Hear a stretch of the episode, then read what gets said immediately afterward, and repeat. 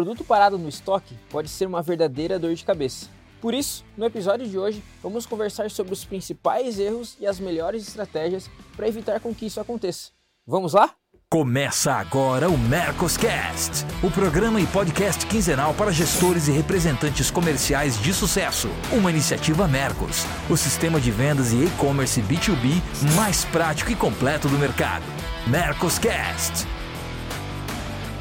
Olá, estamos de volta com mais um Mercoscast e é um prazer estar novamente aqui com vocês. E o episódio de hoje a gente vai conversar um pouquinho sobre um assunto bem importante, principalmente para as distribuidoras que muitas vezes ficam com esse estoque parado, né? Eu já quero chamar aqui o Afonso e o Caetano, sejam muito bem-vindos. Preparados para o tema de hoje? Sim, vamos lá, vamos lá. Vamos um assunto legal. Eu Queria saber no... o que o Caetano vai me dizer para mim fazer depois que sair da reunião. eu, eu vou falar que eu tô, eu, que eu não sei, o Afonso vai falar e eu vou. Então hoje vai ficar um joga para lá, joga para cá, vai ser divertido. É, é, bacana, bacana. Então, para a gente começar aqui a aquecer a nossa conversa, queria ouvir de vocês o que é mais comum acontecer: o produto ficar parado porque foi feita uma compra errada a indústria fazer uma produção que não tem demanda ou por falta de estratégia de venda? Cliente faz a compra errada porque o representante deixa o cliente fazer a compra errada. E porque a empresa deixa o cliente fazer a compra errada porque às vezes quer se livrar do produto e jogar na mão do cliente, achando que não vai ser punida por isso. Vai ser brutalmente punida por isso. Toda compra do cliente tem que ser construída junto com o cliente e representante, ou o cliente qualquer vendedor que o atenda. É, claro que vai sempre tem o risco de o produto ficar encalhado. Isso é uma coisa inerente ao processo de vendas. Mas eu vejo que muitas vezes a orientação para o cliente é muito, muito frágil. É, o representante, muitas vezes, na ânsia de vender, coloca qualquer produto lá dentro do cliente, a indústria também não orienta, e aí esse produto encalha. E eu sempre falo uma coisa nas minhas palestras: o produto, o cliente não vai lembrar de você pelo produto que girou 12 vezes no ano, vai lembrar de você pelo aquele desgraçado daquele produto que não vendeu. Esse é o produto que o cliente vai lembrar de você. Então, muito cuidado na hora que você for enfiar produto no cliente, sem fazer uma análise um pouco mais profunda sobre o perfil do cliente. Exatamente isso. Eu, eu acho que talvez é, o erro, se é que existe, e existe, mas começa, obviamente, não do, só do representante oferecer o produto né, para o cliente, produto que ele sabe que não é o de, de giro. Mas começa com a indústria comprando mal, né, ou produzindo mal, uh, sem ouvir a rua, sem ouvir o representante que ela tem, sem ouvir o cliente que ela tem, de um produto tal. É, nós estamos numa fase que o mercado todo, de qualquer setor, é sofrendo um pouco com isso. Nós viemos de um, um tempo que qualquer produto que você tivesse vendia, porque não tinha produto. Então, o cara estava querendo comprar um produto de uma cor tal, mas a cor tal só tinha da outra cor, vendia. Ah, não tinha o, o, instrumento musical do modelo que ele queria, tinha um modelo acima, ele comprava. Nós estamos com excesso de oferta, então é, todo mundo está estocado. E aí começa a aparecer as compras mal feitas ou os estoques comprados é, com volumes maiores do que a demanda permite. E aí começa uma pressão da indústria pra, com o representante e do representante para com o lojista. Mas essa conta vai chegar para todo mundo, é o que o Caetano disse, né? É, isso aí vai ser, o lojista vai cobrar do representante, consequentemente da indústria, e ele sim só lembra do que não girou, do que está lá parado, e vai culpar a gente por isso, vai ficar inadimplente por isso, porque esse é o problema. Vai ficar inadimplente porque esse dinheiro não vai vir por giro. E se ele não tiver um certo cuidado, é, vai, vai faltar dinheiro para pagar o que ele precisa comprar. E está acontecendo isso, todo dia acontece isso. Então é complicado. Eu, nós estamos sendo, nós representantes, muito pressionados a vender estoque, né? É, de qualquer forma, vamos se dizer, os prazos foram para a lua, né? Para estender é, essa possibilidade de você é, oferecer esse produto de giro lento, então eles estão estendendo o prazo. E a conta é, é simples: produto de giro lento com alto estoque, o fim disso é inadimplência e devolução, aí é uma história longa. Mas é complicado, eu acho que existe. A gente fala que é o representante, né? O Caetano falou que o representante é um. É o, ele sabe que está vendendo. Sim, ele sabe. Ele está errado nisso. Mas ele é mas ele está sendo muito pressionado, viu, Caetano? É, eu posso te dizer que a gente está numa pressão maluca para vender. Final de mês aparece lá, surge como se fosse um do nada lá um, um lote de um produto XYPTO com preço fantástico, com prazo maravilhoso e que você lembra, ah, puta, eu vou ligar lá pro Caetano e vou oferecer esse lote para ele. Ele vai levar dois anos para vender, ele vai me lembrar, mas eu vou bater minha meta. Então, é complicado. A gente está numa pressão maluca sobre, sobre isso. E tudo por culpa de excesso de oferta, né? E é o que a gente falou aqui em outros episódios sobre uh, nós estarmos.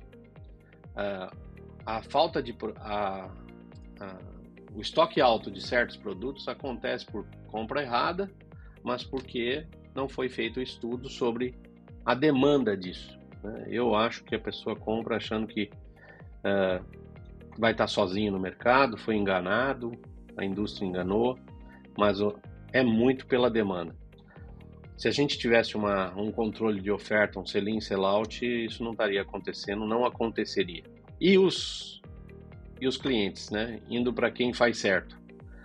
É muito difícil é muito difícil você conseguir oferecer este tipo de produto para quem tem um sistema ajustado. É, eu tenho clientes que eu ofereço assim preço absurdo. Ele fala, cara, esse produto não está girando, esse produto eu nunca girei, esse produto eu nunca consegui girar nesse volume, eu não vou comprar nem se você me der de graça. Então, quem está embasado em informação dificilmente cai nesse conto. É o que eu acho. Então, o segredo é o representante saber o que está fazendo, obviamente, mas muito importante a gente orientar o lojista também a ele entender o porquê que a gente está oferecendo e ele saber que aquele produto, se ele vai assumir que aquilo é um produto de juro lento. Tem muita gente que faz, viu, Caetano? Tem muita gente que faz, Matheus, para como investimento.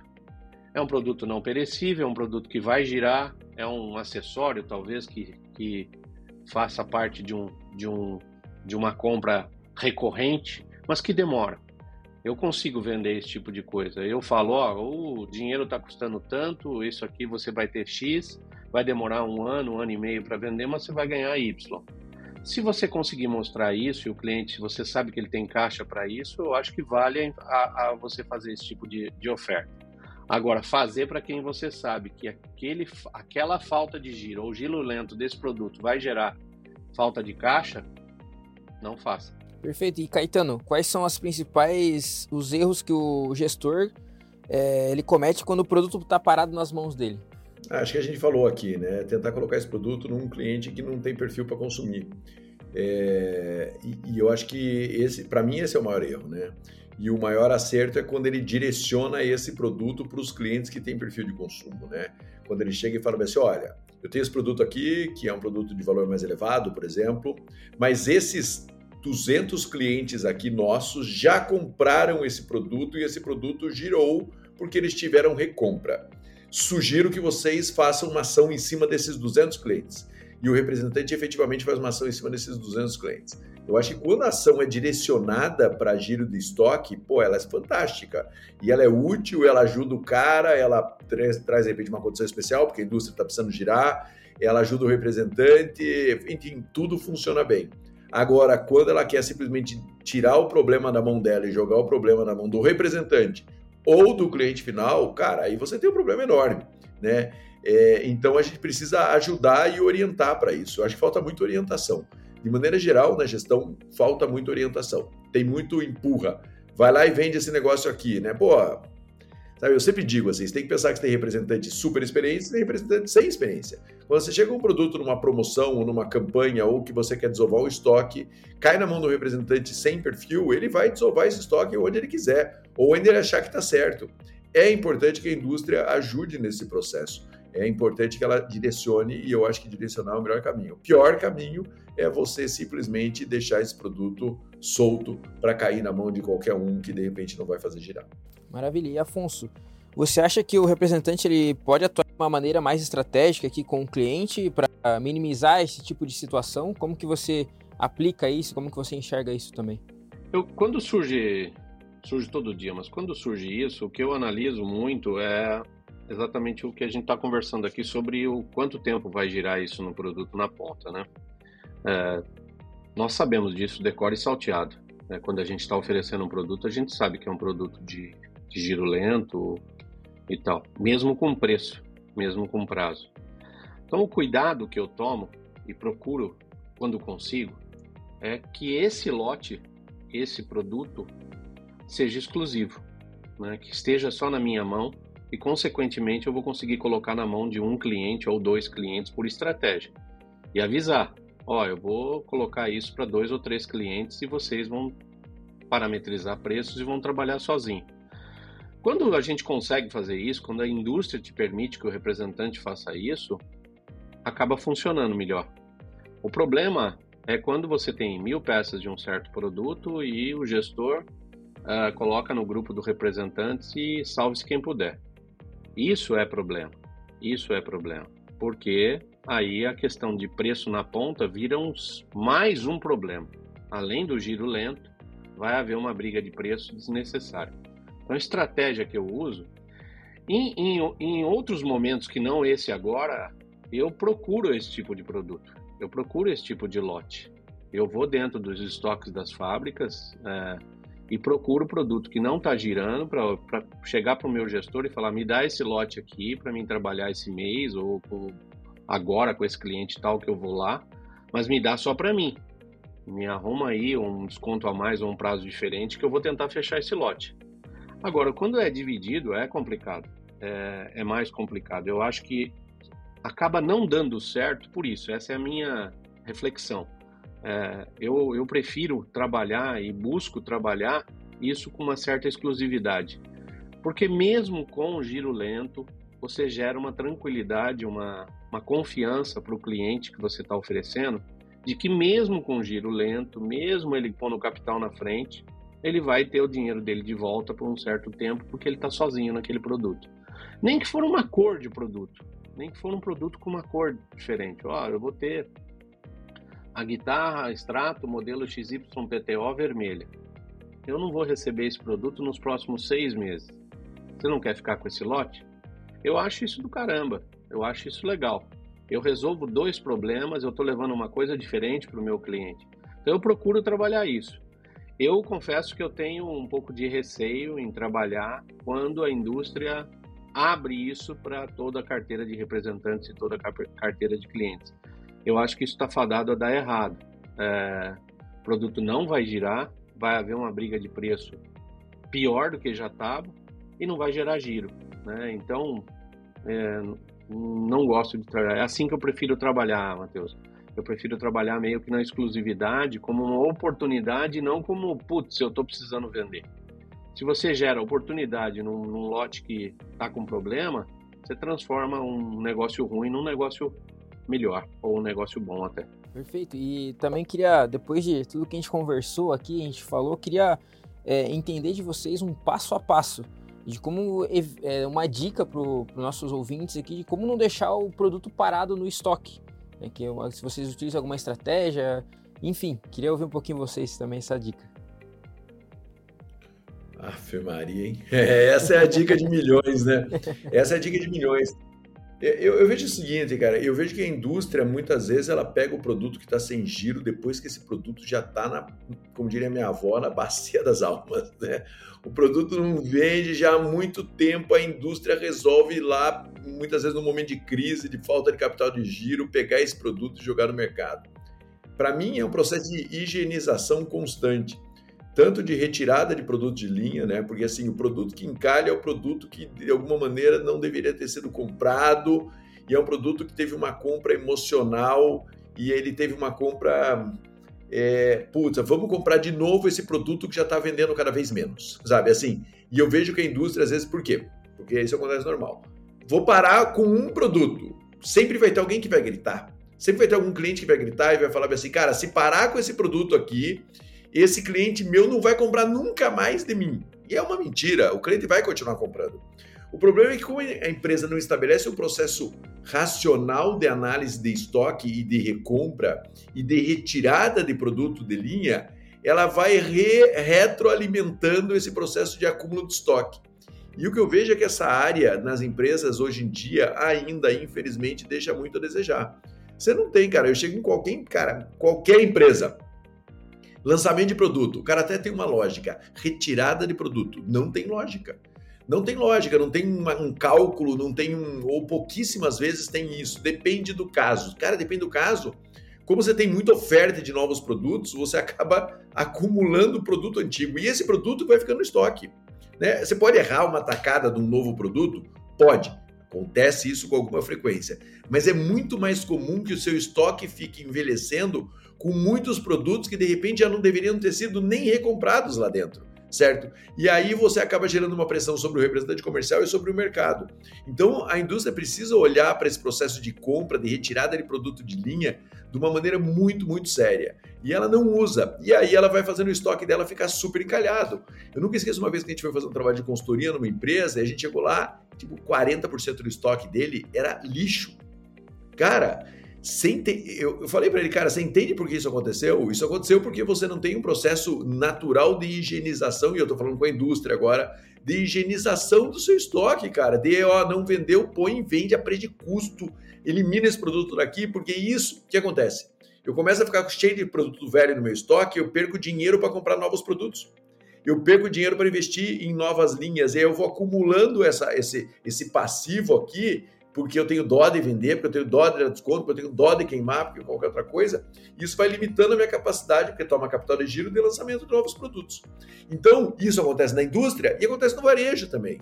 O varejo muitas vezes vai envelhecendo o produto lá dentro e como ele tem um controle menor, pior ainda que o da indústria muitas vezes, ele demora para tomar decisão sobre aqueles produtos, porque muitas vezes, por exemplo, assim, ele não tem um, um um, ele não sabe que cliente compra aquele produto, porque se você souber quem cliente compra aquele produto, e o varejo pode ter cadastro de cliente, pode ter conhecimento do cliente, você consegue oferecer para aquele cliente, ó, oh, cara, você está acostumado a comprar esse produto aqui, eu estou com esse produto numa condição especial, leva ele embora daqui, sabe? Então, para mim, é um processo de gestão mesmo. Falta gestão gera acúmulo de estoque de baixa qualidade.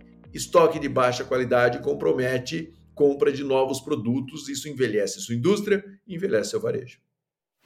Para você ter um controle de estoque eficiente, é preciso automatizar essa função. Chega de usar anotações e planilhas para gerenciar o seu fluxo de saída e entrada dos seus produtos. Com o Mercos, você gerencia o estoque e informa seus vendedores e representantes em tempo real sobre a quantidade de produtos disponíveis. É mais praticidade para o seu dia a dia e mais eficiência na sua gestão.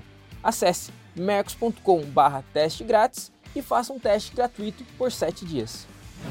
É, totalmente isso. Na realidade é, é um, vamos dizer, é falta de planejamento, vamos dizer isso. Se a gente puder fazer um culpado disso, se comprar acima do valor de mercado, a quantidade acima do valor de mercado, e não olhar a concorrência e não olhar consumo, é caixão. Isso vai dar errado em qualquer setor. Então eu acho que acaba sobrando para o representante, consequentemente para o lojista, um erro da indústria. É, ou na produção, ou na importação, ou na, na criação de lançamentos, sem ouvir o mercado, sem ver o mercado. Eu acho muito isso. O achômetro, nesse caso, é muito complicado. E acaba sobrando para a gente. Então, o que a gente não deve fazer é comprar sem estudar o mercado. Né? A, a concorrência nos ensina bastante, entende? Eu, eu acho que a gente olhando os erros que a concorrência comete na compra de produtos errados pode nos ajudar a não cometer o mesmo erro e acertar produto, né? E, putz, a gente fala aqui de tanto, né? A gente só consegue planejar e acertar estratégias quando a gente estuda. Então, pô, vai atrás de informação para saber que produto está girando. Se o nosso mercado é reflexo do mercado americano, do mercado europeu, vai saber o que, que esses caras estão fazendo nos últimos seis meses, o que está consumindo lá.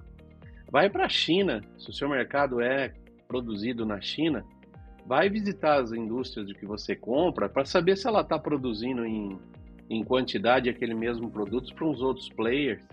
Isso não é difícil, me desculpem, mas não é difícil fazer. Com a, a economia globalizada ou digitalizada como está, uh, ah, é, fornecedor, a China tem diversos fornecedores, mas acaba de que várias indústrias são supridas pelo mesmo fornecedor ou por uma mesma cidade da China. Pô, isso não é difícil de você saber se está vindo uma quantidade de guitarras do mesmo modelo para vários players, só mudando a marca, que vai complicar o consumo aqui em excesso. Eu, eu penso assim. Eu falo que é fácil? Não é. Vai ter que dar um passo à frente de fazer esse tipo de estudo, né? Então, é, planejar o que comprar mediante o que o mercado está comprando é o melhor segredo. É difícil, é o que você fala, nós falamos aqui, é uma pergunta de, de milhão, mas que a gente precisa estudar o selinho sellout e o que está sendo trazido nos próximos meses para cá. O que nós estamos sofrendo em 2023, em excesso de oferta em vários setores, é reflexo do que foi feito em 2022 é, da falta de produtos e do achômetro de que o mercado ia se permanecer de um tamanho. É isso. Ninguém imaginou que o mercado ia fletar ao tamanho de 2019, de novo. E agora nós estamos com os estoques de 2021 e com a demanda de 2019. E como resolve isso? Ah, joga na mão do representante faz ele vender. Se ele não vender, a gente manda ele embora tá mais ou menos assim. Eu posso dizer para você que a pressão está muito grande sobre isso. E eu acho que é uma questão de ajustes entre estoque, demanda e estratégia de venda. Maravilha, pessoal. É, a conversa está muito boa, mas a gente chegou ao fim de mais um episódio aí do Marcos Cast. Espero que você tenha gostado do assunto e que as dicas que a gente trouxe aqui ajudem o seu negócio a crescer, a vender mais. Eu também quero dar um agradecimento especial tanto para o Afonso e o Caetano. Muito obrigado é, é, pela companhia. É sempre uma aula estar aqui com vocês. É sempre um aprendizado diferente. Né? Então, muito obrigado aí pelo tempo de vocês também. Bacana. Eu agradeço, eu agradeço você e agradeço o Afonso aqui, porque é sempre uma troca super, super positiva, assim, né? Cada um falando as suas dores e o que percebe no mercado, sempre super transparente, né? Então, acho que esse é o jogo, né? Ninguém aqui quer agradar ninguém, a ideia é ajudar porque todo mundo ganha e todo mundo perde quando a gente não consegue fazer o que tem que ser feito. É muito bom estar aqui trocando esse tipo de, de informações ou de experiências. O que é importante que a gente dizer é que a gente está refletindo também muito a, a situação de momento, né? Talvez a, a gente algum a gente mesmo ouvindo esse esse episódio em outra época vai achar que está desconexo com, com a com a realidade daquele momento, mas nós estamos tentando refletir a realidade do momento aqui, as dificuldades e os desafios que a gente tem momentaneamente, né? Muitas vezes vai estar é, desconexo com o setor e com o momento, mas a gente está procurando dar a realidade e a realidade de cada um, obviamente, não querendo ser ensinar o Padre Nosso para o vigário, né? É isso. Mas obrigado, muito bom, muito bom estar aqui. E a você é, de casa, muito obrigado pela companhia, obrigado pela audiência. E não esqueça de deixar o seu, lar, o seu like, comentar suas dúvidas, seus feedbacks aqui pra gente, é sempre muito importante ouvir vocês. E, claro, seguir a gente nas redes sociais, arroba Oficial. Daqui a 15 dias estaremos de volta aí para mais um episódio para vocês. Um grande abraço e até lá!